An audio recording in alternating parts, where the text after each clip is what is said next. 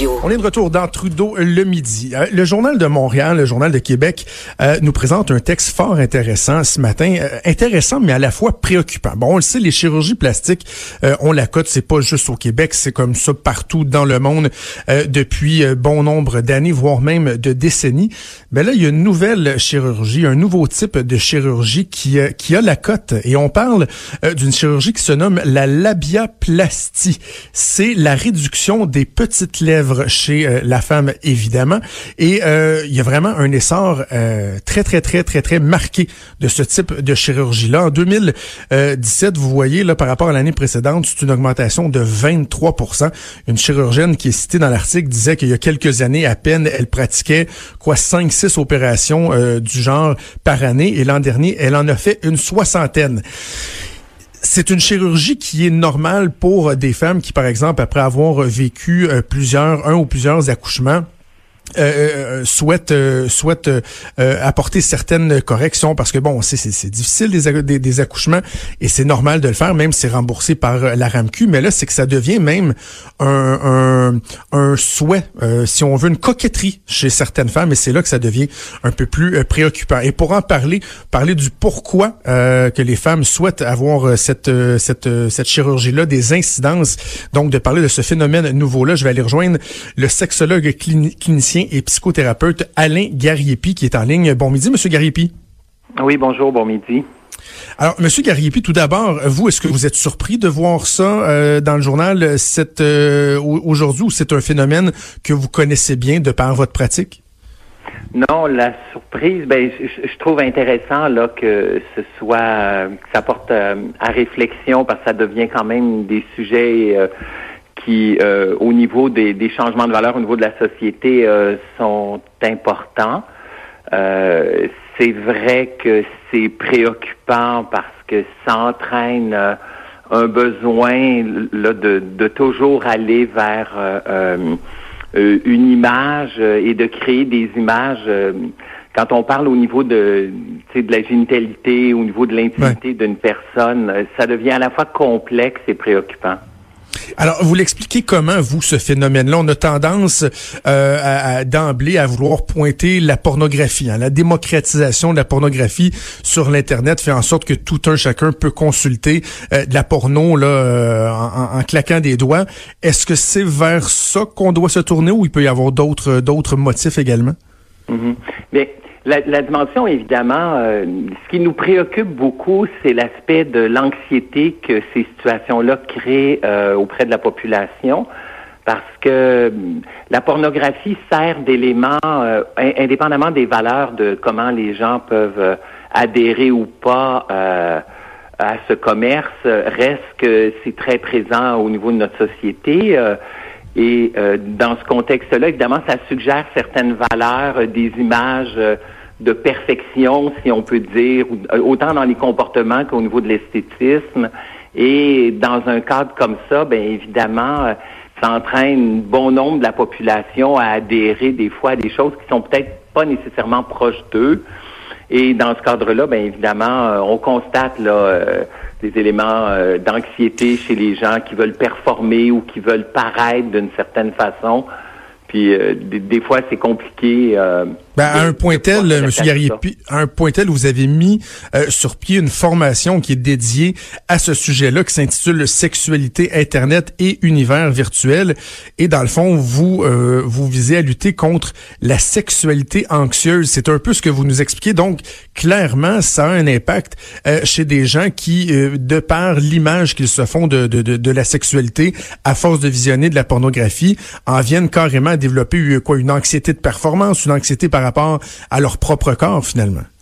Oui, tout à fait. Ben, la formation vise à mieux outiller des professionnels qui, comme moi, travaillent auprès de la population en général, parce qu'on constate un, manque d'outils et de moyens pour accompagner euh, la population qui fait beaucoup d'anxiété puis qui a de la difficulté à, euh, à se donner ses propres repères, parce que la base de la sexualité devrait toujours être le comment on se sert de notre sexualité pour s'exprimer, puis comment dans un contexte comme ça, donc c'est c'est tout ce qui est en nous qu'on partage quand on cherche de la complicité, puis euh, euh, des rapports qui sont des rapports sexuels qui sont et amoureux potentiellement, donc qui sont profitables pour une personne, pour un couple. Et quand il y a trop de pression sociale, la pornographie étant un élément de pression sociale, mais c'est pas le seul non plus, il y a différents facteurs, mais quand tous les repères qu'on se donne viennent toujours d'éléments extérieurs, ben les gens sont un peu perdus entre qui je suis, qu'est-ce que je veux vivre, compte tenu de tout ce que je pense que je devrais vivre ou faire. Et, euh, et, et quand les gens sont perdu là-dedans ou inquiet, ben ça va créer, euh, on constate euh, euh, des troubles de problématiques diverses là, qui peuvent arriver au niveau de l'excitation ou autre chez une personne qui arrive plus à exactement à bien définir ses propres critères sexuels de ce qu'elle veut vraiment vivre. Mais cette anxiété-là, on aurait euh, eu tendance à l'associer plus aux hommes euh, et de, de lorsqu'on parle de dysfonction, par exemple, de parler des dysfonctions érectiles. Puis bon, on, on a tendance à mm-hmm. penser que c'est surtout les hommes qui consomment la pornographie. Mais justement, dans, dans le texte du journal de, ce matin, il y a une de vos collègues sexologues qui dit qu'il y a une femme sur deux qui regarde de la pornographie régulièrement. Et ça, il y a bien des gens, dont je suis, qui lisent ça et qui sont assez surpris. On a l'impression que les femmes sont moins tournées vers la pornographie. Donc, euh, par le fait même moins sujette à, subir les contre-coups de, de, de, de, de cette exposition-là? Mm-hmm. Ben, le, le, phénomène a été beaucoup exploité par les hommes au début, c'est vrai. Maintenant, il y a beaucoup de femmes euh, qui effectivement consultent euh, parce que ça favorise une excitation rapide, parce que ça ça permet d'aller dans son univers de fantasme, puis donc de pouvoir, dans un cadre comme ça, se donner la permission euh, dans son imaginaire de vivre certaines choses, puis d'aller chercher euh, sa propre excitation. Euh, comme c'est un phénomène social qui s'est largement répandu, ben c'était seulement une question de temps avant que ça intéresse plus de femmes qu'à une autre époque, on va dire. et puis, c'est devenu une, une forme associée au comportement sexuel qui est très, très présente. Euh, on pourrait dire tant qu'une personne n'en perd pas le contrôle et ça ne devient pas euh, obsédant, ben ça peut encore aller, euh, mais ça renvoie toujours à une difficulté à définir ses propres critères face aux influences extérieures. Puis ça donne des fois des formes d'aberration là où exemple quand on parlait euh, de, la, bioplastie, ben à partir de ce moment-là, ça veut dire que chez certaines personnes, ça va loin dans dans l'image euh, euh de ce qu'on veut euh, vivre ou ou, euh, ou simplement avoir ou posséder. Parce que les femmes, tu sais, l'influence de la pornographie chez les femmes, c'est beaucoup dans le paraître, mais associé aussi à certains comportements, alors que chez les hommes, ben, le paraître est aussi important, mais il y, a, il y a effectivement nettement une prédominance dans les comportements adoptés. Euh, et ça, ça crée de la confusion auprès de la population. C'est un peu malheureux. Et comment, comment vous, vous l'approchez justement, ce phénomène-là? Parce que bon, vous, vous, parlez d'une formation, vous voulez doter vos, vos collègues, euh, fournir à, certains de vos collègues des outils, mais quels sont-ils ces outils-là? Comment on approche ça en clinique? Ben, en gros, on travaille sur, euh, euh bon, si on essaie de, de résumer, euh, c'est quand même plusieurs heures de travail, mais concrètement, c'est euh, d'amener une personne à identifier euh, les émotions dominantes qu'elle vit, qui peuvent être des facteurs d'anxiété, la tristesse, la colère, les peurs de, performance et autres. Puis en fonction de ça, donc on, on a développé une approche en plusieurs étapes qui nous permet d'abord de poser un bon diagnostic euh, sur une situation problématique quand les gens sont n'arrivent plus à exprimer leur propre monde intérieur, mais se servent plutôt de beaucoup d'éléments extérieurs. On vient encore à la pornographie comme exemple. Euh, donc, on, essaie d'amener un individu euh, par des éléments, donc où on essaie de bien identifier jusqu'à quel point une personne de, finit par développer des comportements addictifs ou excessifs euh, liés à la pornographie. Puis comment, à partir de ce moment-là, ben, ça peut entraîner des formes de dysfonctionnement chez la personne. Puis là, à travers ça, ben, il y a différents outils qu'on travaille pour amener une personne à retrouver sa propre confiance et son estime d'elle-même pour sortir des pièges là de des influences extérieures qui deviennent trop fortes.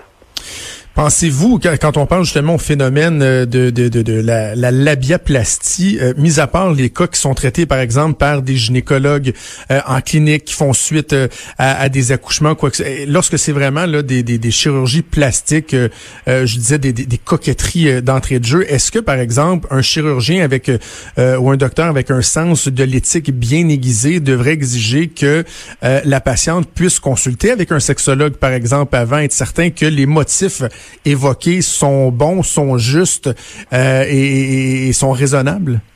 Hmm.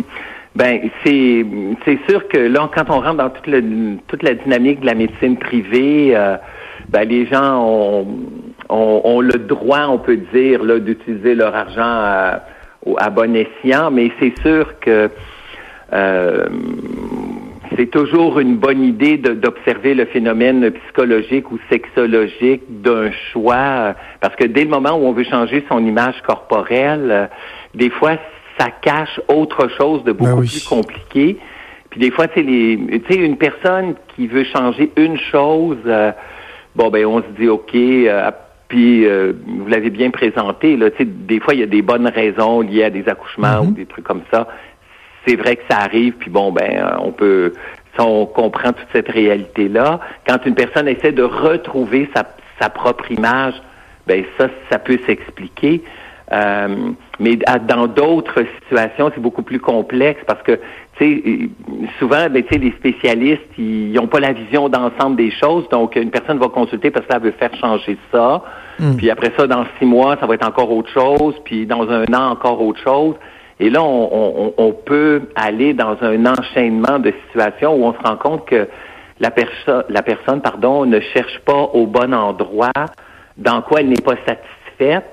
Et euh, puis là, c'est malheureux parce que toujours aller dans des effets euh, touche la chirurgie plastique, ben, ben et, surtout et surtout Monsieur Gariepi chez, chez des mineurs. quand je lis moi un des chirurgiens cité dans l'article qui avoue lui candidement euh, avoir pratiqué cette opération là chez plusieurs jeunes femmes mineures en disant ouais ils ont l'accord de leurs parents, c'est une décision qui est réfléchie.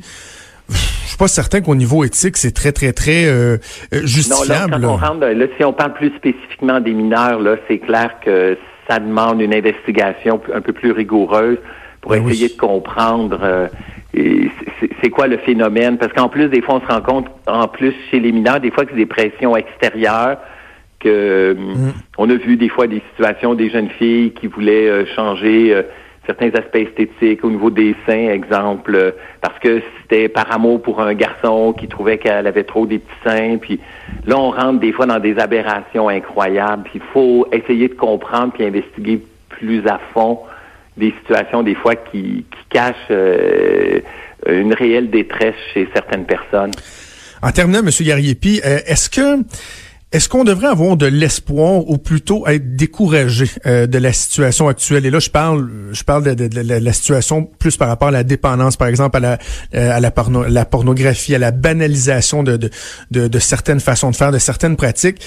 Et quand je parle d'espoir, c'est moi, j'ai tendance à croire toujours au retour du balancier dans, bien, des éléments dans notre vie. Là. à un moment donné, on s'en va vers un extrême, puis à un moment donné, oups, les choses tendent euh, à se recadrer. Est-ce que vous pensez que en cette matière-là, à un moment donné, il va avoir un certain recentrage ou au contraire, on est vraiment sur une, une pente là, qui fait en sorte qu'on ne sait plus où ça va s'arrêter, ce, ce, cette euh, glorification-là de, de pratiques sexuelles plutôt bizarres, la pornographie et tout. Comment vous voyez ça pour le futur? Mmh. Ben, euh, la, bataille de, l'introduction de la pornographie dans nos mœurs sociaux, euh, cette bataille-là, elle est perdue si on souhaitait que ça ne se développe pas euh, ça a pris trop d'importance, c'est beaucoup trop simple, puis effectivement euh, très banalisé. Euh, on n'en est plus à essayer de de, de, de ne pas euh, de, de, ne pas en fait je m'excuse d'empêcher le, le, le, le l'utilisation de la pornographie, ça c'est pas possible. Ça c'est absolument euh, impossible. C'est une aberration de d'essayer d'aller dans ce sens-là. Maintenant, d'amener une personne à avoir des comportements sains, mm. euh, euh, puis à garder ses propres critères, puis d'être conscient des facteurs d'influence qui des fois sont beaucoup trop forts, puis qui induisent des fois des personnes qui sont et ça c'est le côté malheureux parce qu'on le voit maintenant trop régulièrement en clinique de, voir des personnes qui sont piégées là-dedans puis qui perdent vraiment intérêt à vivre une sexualité relationnelle, donc à partager avec une autre personne, qui rentre dans un monde où la masturbation prend toute la place euh, et qui ne se servent plus de leur sexualité pour s'exprimer auprès d'une personne qu'ils ont choisi. Là, on constate, euh, avec tous les phénomènes d'addiction que ça peut entraîner, ben évidemment, ça, c'est très, très malheureux. Euh, donc, c'est, il y va à chacun de s'assurer que qu'on n'est comme pas en train de perdre le contrôle sur les sur les comportements qu'on a parce que il y a des gens mais qui utilisent ça vraiment d'une façon excessive et euh, et ça les rend malheureux de ne plus pouvoir euh, bien vivre leur sexualité à deux. Monsieur Garipi, ça a été un plaisir d'échanger avec vous ce midi. Ça me fait plaisir. Merci. Au revoir, Alain Gariepi, qui est sexologue, clinicien et psychothérapeute. Vous savez, euh, la, dernière question que je posais, je, m'écoutais parler, puis je me disais, je ne veux pas donner l'impression que je suis quelqu'un là qui a, mon Dieu, là, rétrograde, qui pense que c'est le, la, pornographie, c'est le diable, là, là puis c'est Satan. Puis non, non, non, c'est pas ça. Je pense que c'est très correct. Il y a rien de malsain à consulter de la pornographie. Même, il y en a que ça va juste être pour se divertir, avoir autre chose. Même certains vont y voir une certaine inspiration.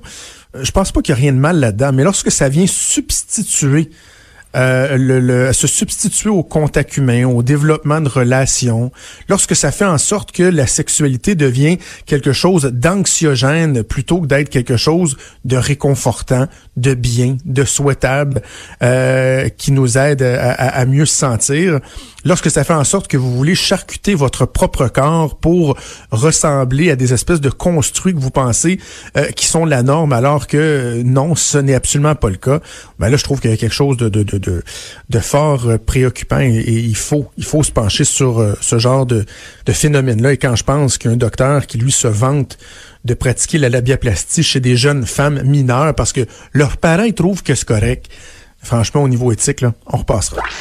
Jusqu'à 13. Trudeau.